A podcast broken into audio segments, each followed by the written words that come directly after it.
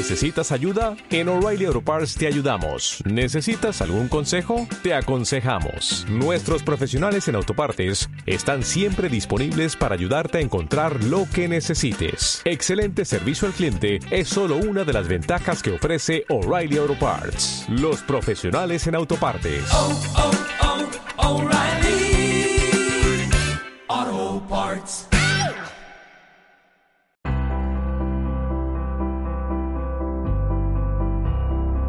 Cargando la suerte con Leo Cortijo. En el paisaje africano nos encontramos con selvas, montañas, desiertos y extensas llanuras. Un ecosistema tan singular y único que tiene de todo, hasta plazas de toros. Porque el continente africano tuvo hasta ocho cosos taurinos en funcionamiento y únicamente dos quedan en pie. Uno en activo, el de Melilla, y otro que es el que nos ocupa el día de hoy, Tánger, situada en suelo marroquí, es un crisol de culturas, musulmana, francesa, inglesa y española, siendo de esta última de donde surge la venida de la fiesta de los toros al territorio norteafricano.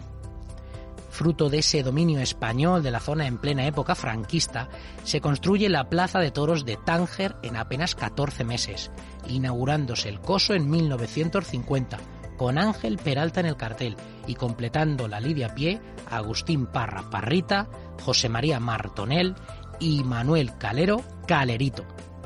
Aunque la vida del coso fue más bien corta, no puede negarse que fue intensa.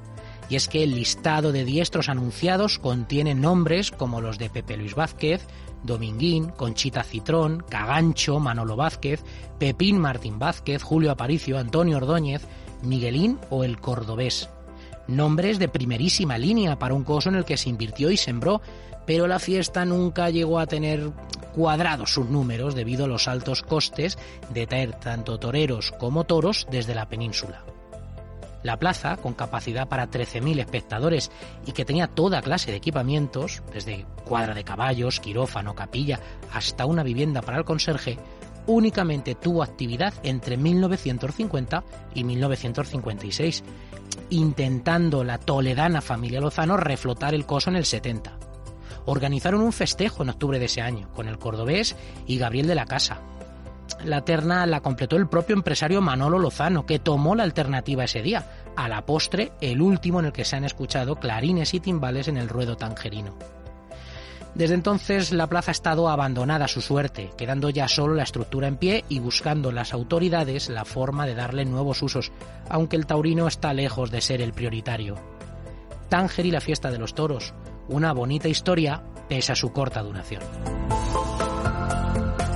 Cargando la suerte, un espacio de Radio Castilla-La Mancha para la cultura de la tauromaquia.